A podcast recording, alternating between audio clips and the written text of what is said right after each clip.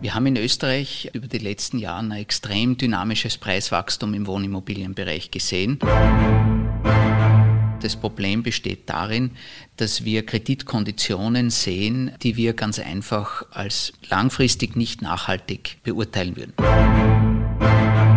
Und genau darum geht es in diesen neuen Regeln, dass wir hier für neue Kredite schauen wollen, dass wir zurück auf einen Pfad von nachhaltigen Wohnimmobilienkreditvergaben kommen. Sie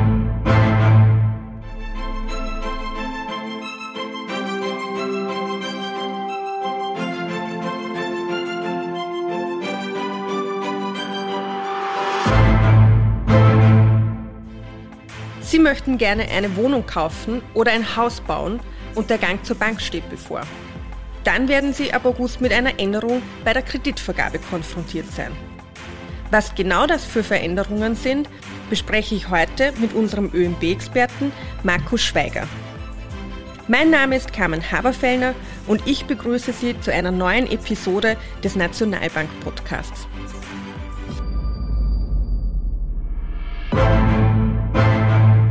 Lieber Markus, vielen Dank, dass du heute hier bist. Vielen Dank für die Einladung. In den letzten Jahren gab es einen Boom beim Immobilienkauf. Das kann man, glaube ich, wirklich so feststellen. Mit August treten strengere Vergaberegeln für Wohnimmobilien in Kraft. Warum braucht es diese und die wohl spannendste Frage für viele Zuhörerinnen und Zuhörer, was wird sich für Sie ändern? Vielleicht äh, zum ersten Teil der Frage, warum braucht es diese Regeln? Wir haben in Österreich, wie du ja angesprochen hast, über die letzten Jahre ein extrem dynamisches Preiswachstum im Wohnimmobilienbereich gesehen. Seit 2010 quasi eine Verdopplung, wenn man noch weiter zurückgeht, seit 2005 eine mehr als Verdreifachung der Immobilienpreise. Gleichzeitig beobachten wir ein enormes Wachstum bei Wohnimmobilienkrediten aktuell mehr als sieben Prozent über die letzten Quartale schon. Das Ganze ist natürlich kein rein österreichisches Thema, das ist ein europäisches Phänomen. Aber wir sehen eben, dass diese gestiegenen Preise und das hohe Kreditwachstum so eine Art Kreditpreisspirale gebildet hat, die sich eben darin äußert, dass wir zunehmende Schwierigkeiten sehen, nachhaltige Wohnimmobilienkreditstandards aufrechtzuerhalten. Und genau darum geht es in diesen neuen Regeln, dass wir hier für neue Kredite schauen wollen, dass wir zurück auf einen Pfad von nachhaltigen Wohnimmobilienkreditvergaben kommen. Wenn ich kurz zwischenhaken darf, wenn du damit meinst, Dinge können nicht mehr eingehalten werden, dann sprechen wir konkret davon, dass Kredite nicht bedient werden können. Oder was genau ist hier jetzt das Problem? Wir haben in Österreich einen sehr stabilen Wohnimmobilienkreditmarkt. Wir haben äh, extrem niedrige Ausfallsraten. Worum es geht, ist diese Stabilität zu bewahren. Das Problem besteht also jetzt nicht darin, dass wir verstärkt Ausfälle bei Krediten sehen, sondern das Problem besteht darin, dass wir Kreditkonditionen sehen, die wir ganz einfach als langfristig nicht nachhaltig beurteilen würden. Was wäre das konkret? Das wäre zum Beispiel die Situation, dass wir Kredite sehen, die mit zu wenig Eigenkapital finanziert werden. Das wären zum Beispiel Kredite, wo die Zins- und Schuldendienstquote, also quasi das Geld, das man aufwenden muss, um den Kredit von den Zinsen und auch von der Rückzahlung her zu bedienen, wo diese Quote im Verhältnis zum Einkommen des Haushalts zu hoch ist. Das sind Kredite, wo die Laufzeit auch zum Teil äh, zu hoch ist. Und genau um die Beschränkung dieser nicht nachhaltigen Wohnimmobilienkreditstandards, die wir jetzt eben verstärkt die letzten Jahre beobachten konnten, um die geht es in den neuen Regeln. Jetzt habe ich dich vorher kurz unterbrochen, aber jetzt natürlich noch einmal die wichtigste Frage für die Zuhörerinnen und Zuhörer. Was wird sich jetzt für Sie verändern? Ich glaube, die Änderungen sind jetzt, äh, was die Inhalte betrifft, nicht sehr überraschend.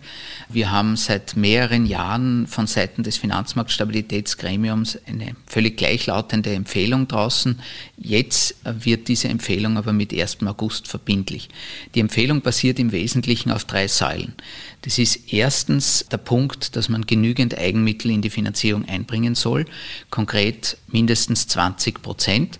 Das Ganze äußert sich in einer sogenannten sogenannten Beleihungsquote. Die ist 90 Prozent und führt eben dazu, dass mit den Nebenkosten der Kreditaufnahme hier mindestens 20 Prozent Eigenmittel in die Finanzierung eingebracht werden sollen. Das wäre die erste Säule.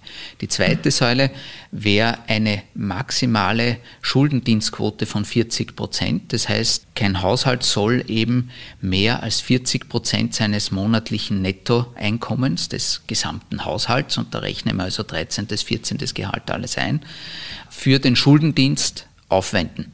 Und der dritte Punkt ist, es soll keine zu langen Laufzeiten geben. Das heißt, wir wollen in dieser dritten Säule äh, verhindern, dass wir Laufzeiten jenseits von 35 Jahren sehen. Sind diese Regeln österreichspezifisch? Ich glaube, man kann sagen, dass diese Regeln europaweit angewandt werden in mittlerweile 24 von 30 IWR-Ländern. Das heißt, die sind sehr erprobt äh, in vielen Ländern und wurden uns auch für Österreich äh, von zahlreichen internationalen Organisationen empfohlen, die jetzt auch rechtlich verbindlich umzusetzen, vom Europäischen Rat für Systemrisiken, vom Internationalen Währungsfonds, von der OECD. Das heißt, wir bilden mit diesen Regeln einerseits ein Vorsichtsprinzip ab, dass wir eben zukünftig Ausfälle verhindern wollen. Andererseits setzen wir auch internationale Empfehlungen und in gewisser Weise auch eine internationale Best Practice um. Kurze Zwischenfrage von mir. Sind davon auch bereits vergebene Kredite betroffen? Das kann man sehr einfach beantworten. Nein. Jemand, der jetzt schon einen Kredit aufgenommen hat, vor dem 1. August, ist von diesen Regeln nicht betroffen. Auf wie viele Haushalte, die nun einen Kredit aufgenommen haben, trifft es zu, dass die diese neuen Regeln erfüllen würden? Wenn wir uns anschauen, wie viele Leute würden aktuell, zum Beispiel jetzt äh, im letzten Halbjahr, diese Regeln erfüllen, dann sehen wir, dass das größte Problem im Bereich der Eigenmittel besteht. Wir haben rund die Hälfte der neu vergebenen Kredite aktuell, wo eben diese mindestens 20 Prozent Eigenmittel nicht eingehalten werden. Es gibt ungefähr 15, 16 Prozent aktuell, der neu vergebenen Kredite, wo wir auch sehen, dass mehr als 40 Prozent des Haushalts Nettoeinkommens für den Schuldendienst aufgewendet wird. Das Laufzeitthema ist de facto kein Problem. Da haben wir nur ganz wenige Kredite, die wirklich länger laufen als diese 35 Jahre. Also das Hauptthema ist im Bereich der Eigenmittel. Heißt das jetzt, dass mehr als die Hälfte der Leute künftig keinen Kredit mehr bekommen? Nein. Ich glaube, hier ist es ganz wichtig zu betonen, dass wir den Weg gegangen sind über eine sehr großzügig äh, bemessene Ausnahmeregelung. Konkret 20 Prozent der neu vergebenen Kredite brauchen diese Kriterien nicht zu erfüllen. Hier gibt es ein Ausnahmekontingent. Und hier haben wir für alle möglichen Konstellationen, die es natürlich in speziellen Fällen immer geben kann, wo eine Kreditvergabe gerechtfertigt ist, aber eben diese Regeln aus welchen Gründen dann auch immer nicht eingehalten werden, wo trotzdem eine Kreditvergabe möglich ist. Das ist der eine Punkt. Und der zweite Punkt, der Flexibilität erlaubt, ist eine Geringfügigkeitsgrenze von 50.000 Euro. Das ist gerade wichtig, beispielsweise jetzt für energietechnische Sanierungen von Häusern, für die Finanzierung von Genossenschaftsanteilen. Wenn der Kredit hier unter 50.000 Euro liegt, ist er von diesen neuen Regeln nicht erfasst. Eine Frage zu diesen 20 Prozent dieser Ausnahme. Wie kommt man in diese 20 Prozent hinein und was passiert dann, wenn der ausgeschöpft ist? Und ich die 21 Prozent bin, die dann gern noch einen Kredit hätte. Diese Ausnahmeregelung stellt der Bank frei, wie sie eben jetzt dieses Kontingent befüllt. Das heißt, es ist eine Entscheidung der Bank, wo diese 20 Prozent letztlich äh, angewendet werden und wo nicht. Aber es gibt, äh, das ist richtig, eine Beschränkung von 20 Prozent. Ansonsten würden sich ja diese Regeln ad absurdum führen, wenn ich hier unbeschränkt Ausnahmen abbilden könnte. Wenn wir diese Regeln jetzt nicht eingeführt hätten, welche Auswirkungen könnten eintreffen, zum Beispiel auf die Stabilität des Finanzmarktes oder generell auf den Immobilienmarkt? Das ist natürlich das zentrale Element das Finanzmarktstabilitätsgremium, die Finanzmarktaufsicht und auch die ÖNB aufgrund ihres gesetzlichen Auftrags im Blick haben, nämlich die Stabilität des Finanzmarkts zu sichern. Und da ist es einmal wichtig zu wissen, was die Rolle von Banken in der Wirtschaft ist.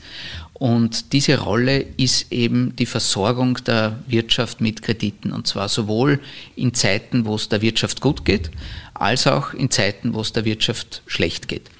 Und jetzt ist es aber nun einmal so, dass in Zeiten, wo die Wirtschaft gut läuft, verstärkt Kredite vergeben werden, weil einfach die Kreditvergabe da erleichtert ist. Die Unternehmen verdienen gut, die Haushalte verdienen gut, es fallen weniger Kredite aus. Und auf der anderen Seite das Risiko aber besteht, dass in Zeiten von schlechter wirtschaftlicher Lage die Banken zu zurückhaltend sind mit der Kreditvergabe. Das versucht man vorzubeugen, indem man Banken Mindesteigenmittel vorschreibt, dass sie quasi Kapitalpuffer anlegen, aber eben auch durch diese Art von Regelungen, weil wir eben sicherstellen wollen, dass auf der einen Seite in Boomzeiten nicht zu viel nicht nachhaltige Kredite vergeben werden, damit in den wirtschaftlichen schwierigen Zeiten wir verhindern, dass dann auf die Kreditbremse zu stark gestiegen wird und damit ein Kreislauf in Gang gesetzt wird, der sich selbst verstärkt, nämlich zu wenig Kredite verstärken dann negatives Wirtschaftswachstum, führt wieder zu weniger Krediten. Und genau das zu verhindern, indem man eben rechtzeitig nicht nachhaltige Kredite nicht zulässt. Darum geht es in diesen Regeln. Was wir wollen ist, leistbaren Wohnraum nach wie vor finanzierbar zu machen. Der Teil, der aber nicht leistbar ist, sollte auch nicht finanziert werden, denn der wird für den Kreditnehmer oder die Kreditnehmerin dazu führen, dass es zu einer Überschuldung kommt, letztlich zur Gefahr eines Kreditausfalls und treten diese Kreditausfälle verstärkt auf, dann wird es eben auch zu einem potenziellen Problem für das Bankensystem. Aber, und das will ich noch einmal betonen, wir sind jetzt in einem Stadium, wo es darum geht, vorbeugend hier sowas zu verhindern. Wir haben aktuell kein Thema von äh, in irgendeiner Form verstärkten Kreditausfällen. Ganz im Gegenteil, wir beobachten eigentlich historisch niedrige Ausfallsraten und es geht darum, diese Stabilität zu bewahren und zu sichern. Markus, du hast es vorher schon kurz angesprochen.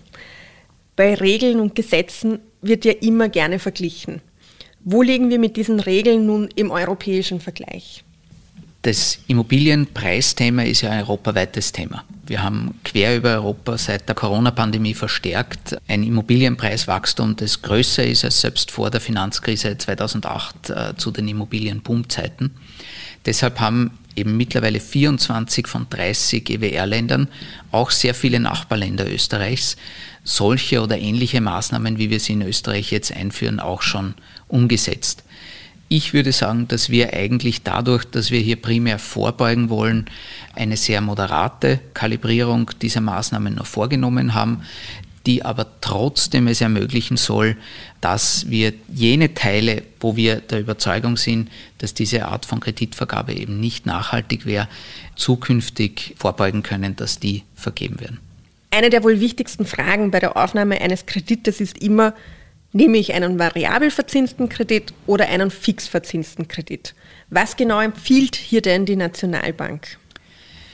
Österreich ist ein Land, in dem wir traditionell eher viel variabel finanzierte Kredite haben und hatten. Es haben aber sehr viele Leute über die letzten Jahre erkannt, dass es besser und äh, weniger riskant ist, einen fix verzinsten Kredit zu nehmen. Und gerade in der jetzigen Zeit, in der wir sehr stark bewegende Zinsen sehen, glauben wir, dass es für oft sehr langlaufende Kredite, wir reden ja hier von 20, 25, 30 Jahren Laufzeit, besser und weniger riskant für private Haushalte ist, fix verzinste Kredite zu nehmen, weil nämlich deren Schulden- und Zinsdienst bei ansteigenden Zinsen sich nicht verändert. Wenn man sich nämlich äh, beispielsweise einen Kredit von 300.000 Euro anschaut über 25 Jahre mit 1,5% variabler Verzinsung, dann würde ein Anstieg der Zinsen auf 3% zum Beispiel dazu führen, dass ein Haushalt monatlich mit mehr als 200 Euro Zusatzkosten konfrontiert ist. Und das ist ein Risiko, das ein fix verzinster Kredit eben nicht hat. Markus, ich sage danke für deine tollen Ausführungen und äh, für deine verständlichen Erklärungen zu diesem Thema. Sehr gerne. Das war eine weitere Folge von Die Nationalbank, der Podcast. Bei Ihnen ist noch eine Frage offen geblieben? Dann schreiben Sie uns gerne eine E-Mail via socialmedia.oenb.at oder natürlich gerne auch eine Nachricht über unsere Social Media Kanäle, Twitter und Instagram. Bis bald!